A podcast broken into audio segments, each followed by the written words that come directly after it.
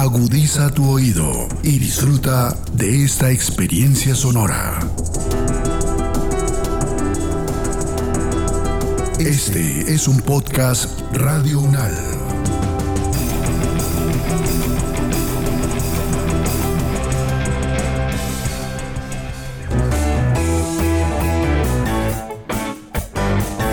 Salud Unal, contigo.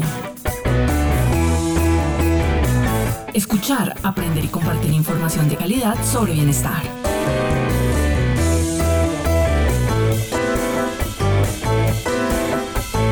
Salud Unal. Contigo. Qué pereza cepillarse los dientes a cada rato. Ya es tarde, ya no me cepillo los dientes hoy. Mañana será otro día. Tengo un dolorcito en una muela, pero no le pongamos atención. Eso debe ser una bobada. Ay, no. ¿Ir al odontólogo? ¿Con lo feo que suena esa fresa? ¿Te, parece conocido?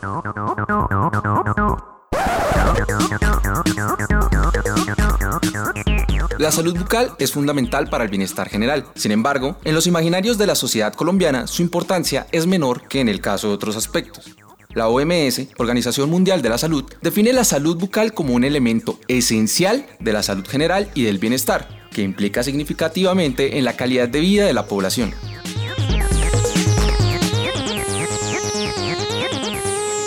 Salud contigo.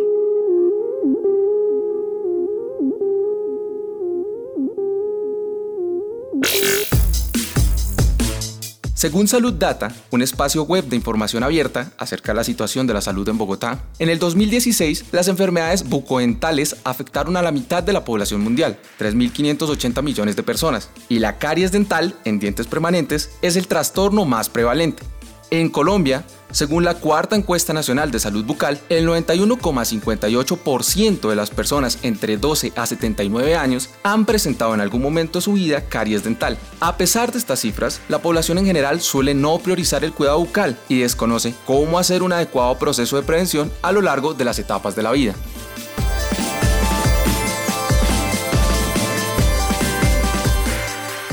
Según el Instituto Nacional de Salud, una buena salud bucal aumenta la capacidad de hablar, sonreír, oler, gustar, tocar, masticar, tragar y transmitir sentimientos y emociones a través de expresiones faciales. Si eres de los que se preocupa porque sus dientes estén blancos, quiero invitarte a reflexionar sobre qué otros aspectos, más allá de la apariencia, debemos tener en cuenta. Quédate hasta el final de este podcast. Hablaremos sobre los aspectos que debemos tener para gozar una buena salud bucal y de algunas recomendaciones para lograr este objetivo.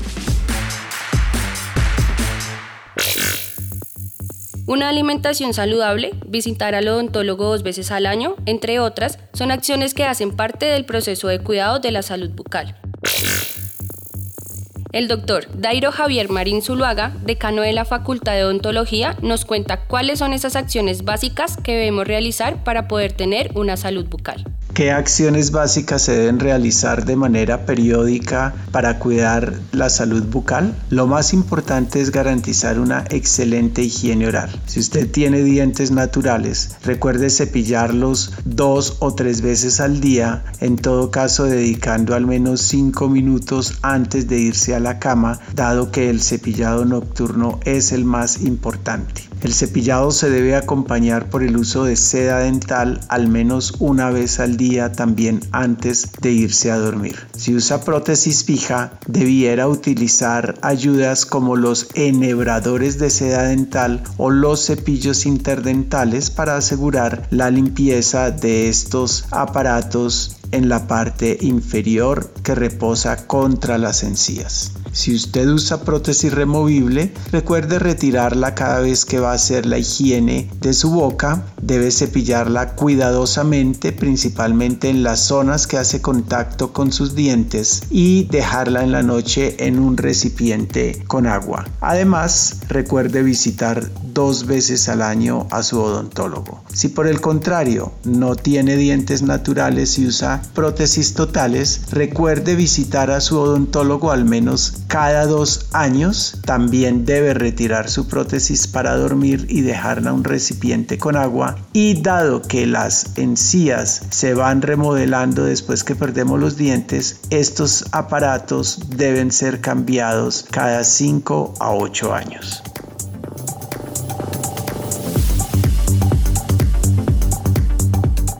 El cuidado de la salud bucal es un asunto que debe importarnos a lo largo de toda la vida. Es necesario que desde niños tengamos un acercamiento a estrategias para el cuidado de la boca. Sin embargo, existen muchas barreras, a veces de acceso o simplemente de creencias que nos alejan de acciones de cuidado. La odontóloga y magister en salud pública Karen Solange Gutiérrez nos habla sobre los mitos que existen en torno a la salud mental y sobre estrategias para lograr que los menores tengan una relación positiva con la prevención y el cuidado de cuando de salud bucal se trata.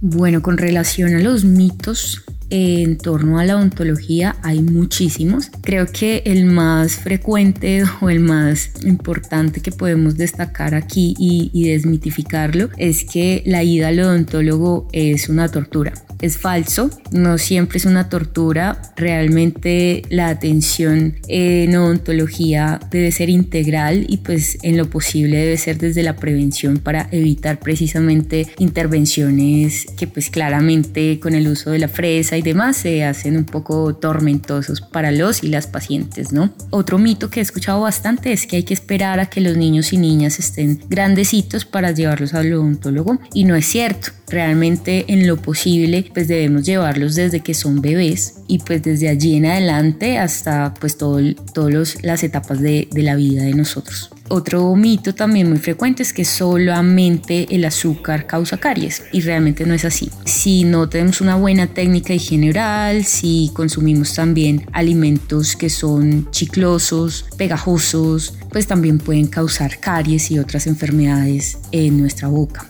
Otro mito es que hay que esperar a que sean grandes para usar brackets y no es así. Realmente en los niños y niñas que tienen algunos problemas osteomusculares o dentales también, lo importante es tener una atención prematura, una atención que puede desde los 8 años, incluso antes, tener una atención en ortopedia maxilar y posterior a ello la ortodoncia correctiva con brackets podría planearse mucho más fácil teniendo previamente una atención en ortopedia maxilar. Entonces no es necesario esperar a que cumplan ya los 15 años o que hayan mudado para tener una valoración en ortodoncia. Es importante por eso también consultar a tiempo.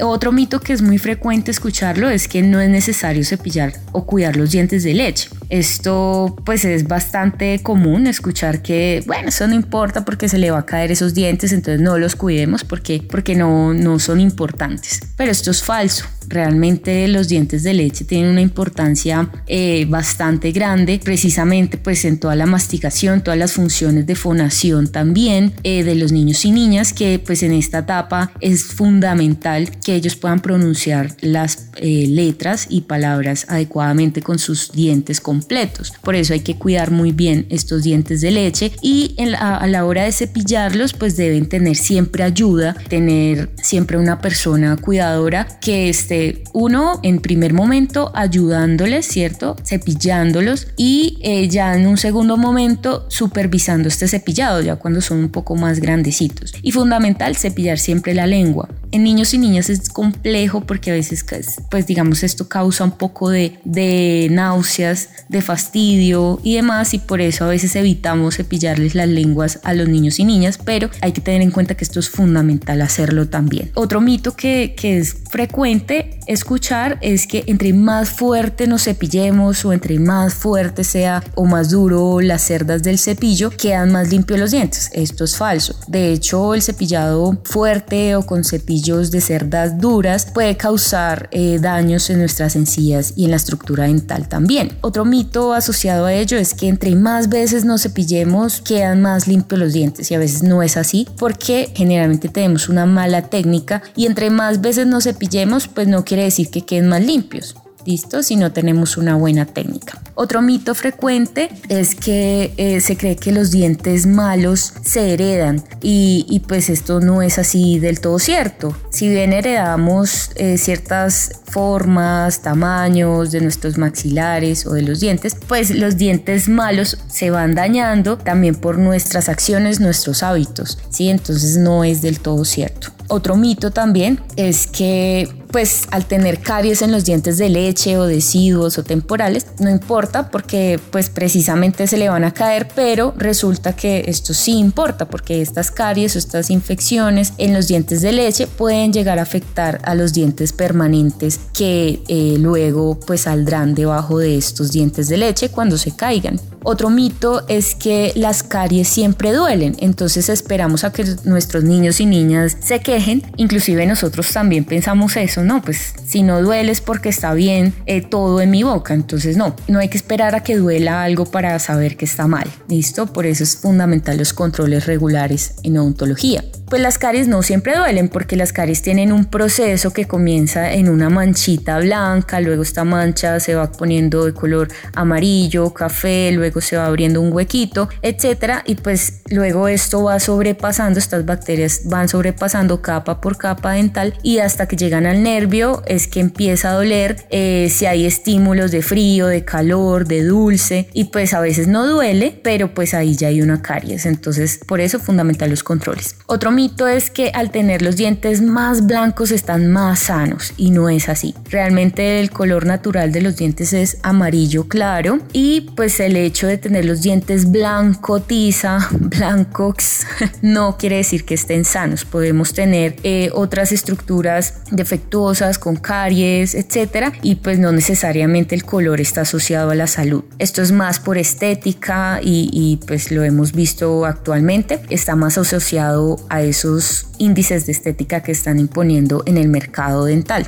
Otro mito eh, muy frecuente es que debemos sacar los dientes, tanto los dañados por caries o eh, en el caso de las cordales. Y no es así. Realmente hay tratamientos hoy día que se pueden eh, llegar a hacer para salvar los dientes. Y en el caso de las muelas de juicio o las cordales, no es necesario sacarlas si hay un adecuado espacio para que ellas puedan erupcionar o salir adecuadamente. Entonces no siempre hay que sacar las cordales, ¿listo? A no ser que ya haya infecciones asociadas, una caries asociada, dolor dental, etcétera. Pero digamos que en principio estas cordales pueden funcionar muy bien si tienen el, el espacio adecuado. Otro mito es que la masticación de chicle es suficiente para limpiar los dientes durante el día. Y no es así. El chicle no reemplaza el cepillado dental, ni mucho menos el uso de esa dental, porque con el cepillado es suficiente. Y no es así. Realmente entre cada diente queda quedan bacterias, quedan microorganismos que es necesario retirar con el uso de la seda dental. pues claramente los hábitos que hemos aprendido, los heredamos, pues son producto también de, de, la enseñanza de nuestros padres y madres, o acudientes o acompañantes, etc. Entonces, digamos que dentro de las estrategias hay que tener muy en cuenta la educación. Eh, la educación en salud oral es fundamental. Para esto pues creo que debe estar direccionada a todos y todas las personas que, que habitamos en este planeta porque pues no solamente la educación debe ir enfocada hacia los niños y niñas sino hacia todos y todas. Claramente dentro de las estrategias creo que es fundamental desde los controles prenatales que tienen las mujeres embarazadas eh, hacer una adecuada educación en salud bucal entre otras estrategias que claramente hacen en enfermería. Creo que es fundamental también desde la odontología una remisión a tiempo para que estas mamitas tengan desde el embarazo un conocimiento adecuado de las formas en que debe cuidar la boca de este bebé, porque a pesar de que no tiene dientes, debe cuidarse también las encías de los bebés y la lengua de los bebés. Lo otro es que claramente las mamitas tienen una mayor propensión a enfermedades dentales en especial las de las encías, y por eso también es importante que estas mamitas se informen a tiempo, tanto pues la atención a su bebé como eh, la salud de ellas mismas, porque pues de hecho ellas pueden transmitirle una carga bacteriana importante a los bebés y esto generar también complicaciones eh, de partos prematuros o mm, bajo peso al nacer. Entonces por eso esa relación madre e hijo e hija es fundamental.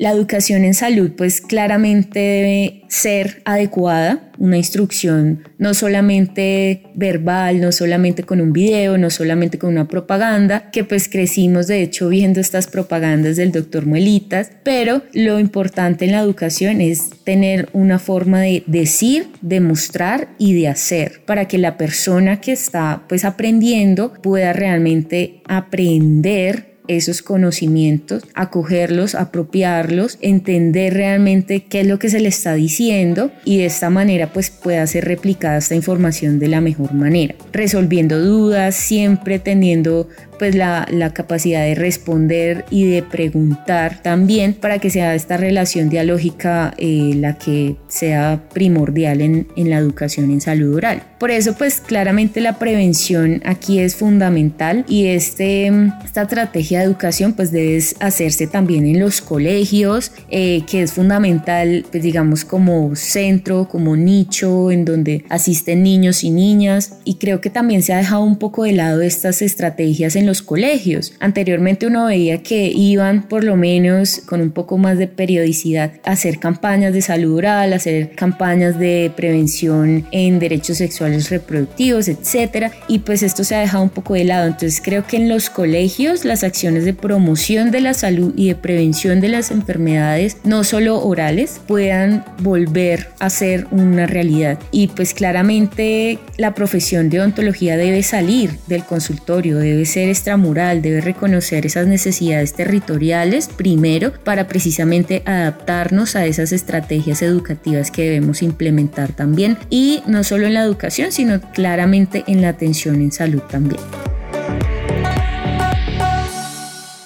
En nuestra vida cotidiana solemos realizar varias prácticas que pueden afectar nuestra salud bucal, entre ellas la inadecuada o insuficiente higiene. Tradicionalmente nos han enseñado que debemos hacer limpieza de nuestros dientes mínimo tres veces al día, usando seda dental, cepillo y crema dental. Sin embargo, es muy común que la higiene no se haga con estos productos, con la frecuencia necesaria o con la técnica adecuada.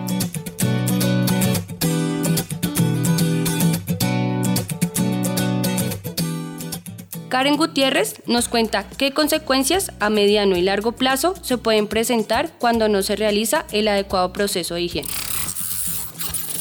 Bueno, dentro de las consecuencias a mediano y largo plazo de no tener una buena higiene oral van claramente desde el escenario en donde hay cambios de aspecto eh, en cuanto a la textura, el color, el olor de nuestra boca va cambiando a medida que esta higiene oral pues se va deteriorando. Esa halitosis generalmente o mal aliento pues no, no la sentimos, ¿no? Sino la sienten los demás. Entonces pues si no tenemos una buena higiene oral vamos a tener claramente una acumulación grande de microorganismos, en especial bacterias, que van generando esos gases que son malolientes. Entonces esta, esta acumulación de microorganismos también genera inflamación de las encías. Esta inflamación generalmente va acompañada de sangrado, de pérdida de hueso y pues esta pérdida de hueso genera a su vez dientes flojos, una movilidad dental que pues va aumentando y pues finalmente estos dientes se van quedando sin un soporte óseo que lo mantenga en boca y por eso pues termina perdiéndose los dientes, un entulismo eh, llamado así. Por otra parte, en los dientes como tal, no solamente en las estructuras de sostén o las estructuras alrededor de los dientes, sino también en los dientes como tal, se va generando una desmineralización de esa estructura del esmalte, lo que hace pues es que se pierda esa fortaleza de esa estructura que es la más fuerte que tenemos en el cuerpo, el esmalte dental, y pues esto la deja siendo un poco más penetrable para las bacterias y esto a su vez pues va generando esta mm, enfermedad llamada caries que es producida por bacterias que a su vez ellas van penetrando cada capa del diente y a medida que se va acercando al nervio o pulpa dental, pues va generando sensibilidad, dolor, desde el dolor agudo hasta un dolor crónico que pues no se quita con nada, ni siquiera con pastillas, pues esto claramente es una infección de esas... Eh, microorganismos a la pulpa, van infectándola y esta pulpa pues genera claramente una inflamación, una pulpitis y esta a su vez luego pues va muriendo lentamente o se, se genera una necrosis pulpar y luego cuando este, esta infección avanza por los conductos radiculares pues avanza hasta la parte ósea o tejidos de sostén generando abscesos también, acumulación de pus y demás. Y pues esta acumulación de bacterias, de pus, de toda la reacción inflamatoria de nuestro cuerpo, pues hace que se vaya perdiendo el huesito que sostiene ese diente, lo que nuevamente genera una movilidad dental hasta el punto de perderse ese diente en la boca. Claramente pues a largo plazo estas pérdidas dentales van generando una maloclusión, van generando que eh, los dientes que quedan con un amplio espacio pues se vayan acomodando o desacomodando, se van torciendo, se van corriendo y pues esto también a su vez disminuye la función masticatoria. Claramente la estética se ve afectada a largo plazo, también la fonética, ¿sí? Cómo empezamos a hablar eh, de manera diferente y por supuesto la parte psicológica asociada la baja autoestima, pues por estas pérdidas dentales y afectaciones dentales y de las estructuras de la boca, pues esto va generando claramente una afectación mental. A largo plazo, a medida que van avanzando en complejidad estas enfermedades o consecuencias de no tener una buena higiene oral, pues también van aumentando los costos de los tratamientos y también pues el tiempo del tratamiento. Entonces por eso es importante acudir a tiempo.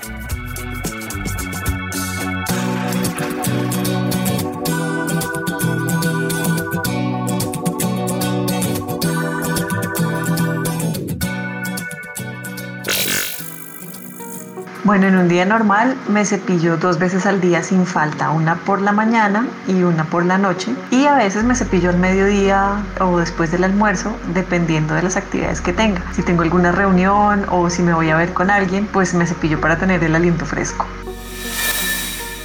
La verdad, hace por lo menos dos años no voy al odontólogo. La última vez que fui fue antes de la pandemia y fue por una molestia que tenía. Si no siento ninguna molestia o algún dolor, la verdad es que no voy con regularidad al odontólogo. Bueno, debo decir que no me gusta que me hagan higiene oral en el odontólogo. Me molesta mucho, me duele, tengo los dientes muy sensibles y no me gusta que me, que me lo hagan. Entonces nunca voy a que me hagan higiene oral.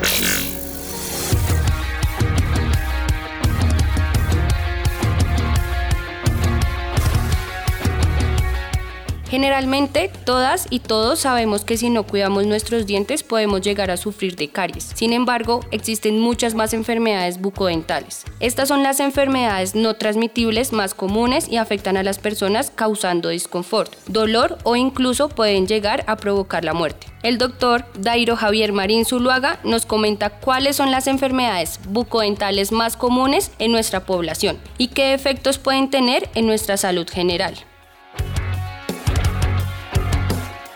La caries dental y la enfermedad periodontal son las dos enfermedades bucodentales más comunes, pero además son las dos enfermedades no transmisibles más prevalentes en los seres humanos. Dentro de sus consecuencias encontramos la pérdida dental y con ella la posible afectación del proceso de nutrición al alterarse la conformación del bolo alimenticio y generarse cambios en el tipo de alimentos que preferimos consumir.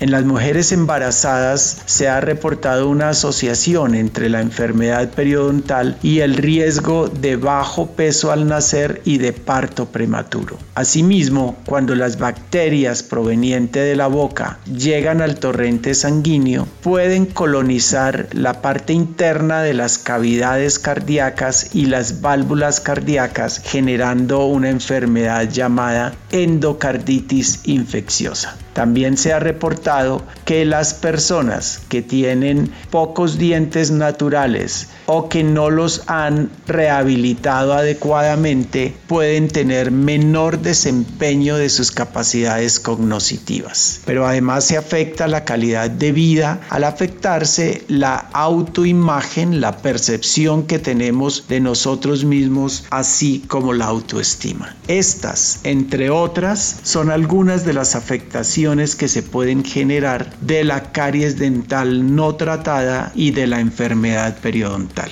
Cuando se llega a la vejez, sigue siendo muy importante el cuidado de la salud bucodental. Las personas que cuidan personas mayores que tienen dificultad para realizar funciones básicas como la higiene bucodental deben tener dentro de sus actividades diarias la labor de higiene. Cuando esta higiene no se lleva a cabo, la persona mayor empieza a tener un mayor deterioro. El doctor Darío Javier Marín Zuluaga nos cuenta por qué el cuidado de la salud bucodental es fundamental en las personas mayores y qué estrategias se pueden desarrollar para hacerla de manera adecuada.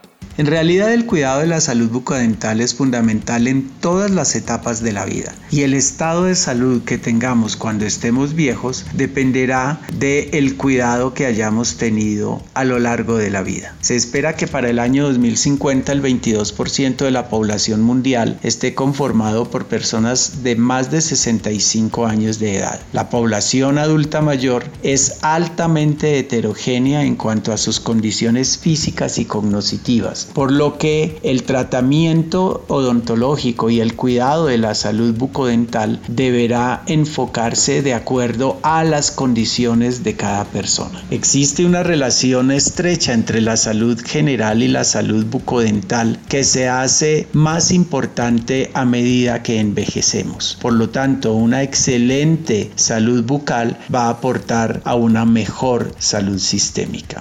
A medida que envejecemos, la motricidad fina de los seres humanos se reduce y por lo tanto podemos eventualmente presentar una habilidad reducida para mantener una adecuada higiene. Existen ayudas como el uso de cepillos eléctricos, cepillos especiales para prótesis, el uso de enjuagues, eh, también la utilización de pastillas y soluciones reveladores de placa bacteriana para verificar la calidad del cepillado. Otra ayuda ayuda importantísima para mantener la salud bucal y la salud general es la disminución de la frecuencia y cantidad de consumo de alimentos ultraprocesados y ricos en azúcares añadidos. Tener una buena salud bucal hace parte de las acciones necesarias para tener una vida saludable y plena. Nuestros expertos nos hacen las siguientes recomendaciones dos recomendaciones para mejorar la higiene y la salud bucodental. La primera de ellas es enfocarse en las zonas de difícil acceso para la remoción de la placa bacteriana que es la causante de la caries y de la enfermedad periodontal. Estas zonas son las proximales o zonas vecinas entre dos dientes. También los dientes que sirven de apoyo a prótesis removibles. Para hacerlo, la seda dental es el elemento que de mejor manera remueve la placa de estas áreas, ya que el cepillo dental no puede penetrar en medio de los dientes. Finalmente, voy a plantear cuatro preguntas que les van a orientar sobre si necesitan en este momento o en cualquier otro en el futuro visitar a su odontólogo. ¿Piensa que necesita algún tipo de tratamiento odontológico? ¿Tiene algún problema cuando come? ¿Cuánto hace que le hicieron su dentadura actual o cuánto hace que no va al odontólogo? ¿Tiene algún sitio doloroso en la boca? Si la respuesta a estas preguntas fue sí, o que hace más de dos años no va al odontólogo, o que hace más de cinco le hicieron su prótesis actual, usted debiera pedir una consulta con su odontólogo de cabecera o en su IPS.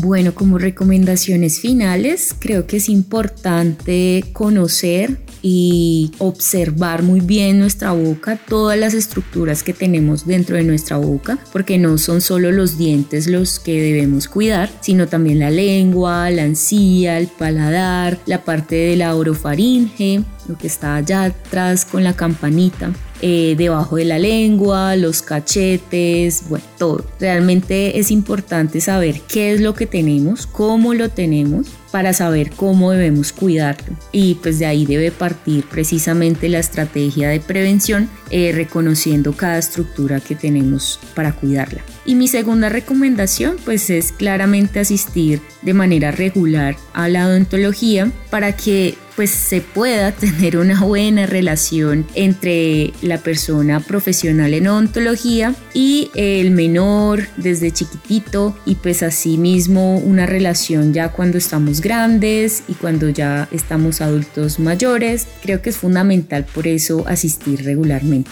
Creo que si se puede establecer esa relación de confianza desde la prevención para que no cuando tengan que ir sea solamente a sufrir porque pues ya tendríamos que intervenirlos de otra manera, más compleja y que pues generalmente está asociada al dolor y que podamos precisamente atender desde la prevención, desde el cuidado, desde las estrategias que no generan dolor, sino más bien protección de nuestras estructuras dentales. Entonces por eso es importante también preguntar a los y las profesionales en odontología y no solamente irnos con la información de internet porque abunda y mucha de ella también es falsa. Entonces por eso mi, mi segunda recomendación es asistir regularmente a la odontología.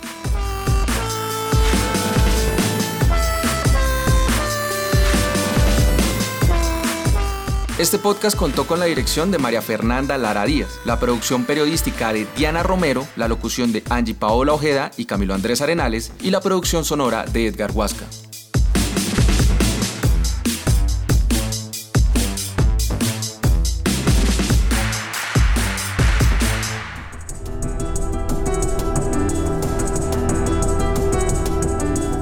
Las opiniones aquí expresadas son de entera responsabilidad de sus autores y solo comprometen a los realizadores de este podcast. No representan necesariamente el pensamiento de Radio UNAL ni la posición oficial de la universidad.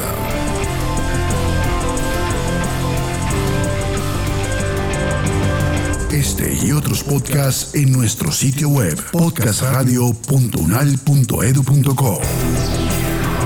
Síguenos en nuestras redes sociales. Nos encuentras como Podcast Radio UNAL, Universidad Nacional de Colombia, Proyecto Cultural, Científico y Colectivo de Nación.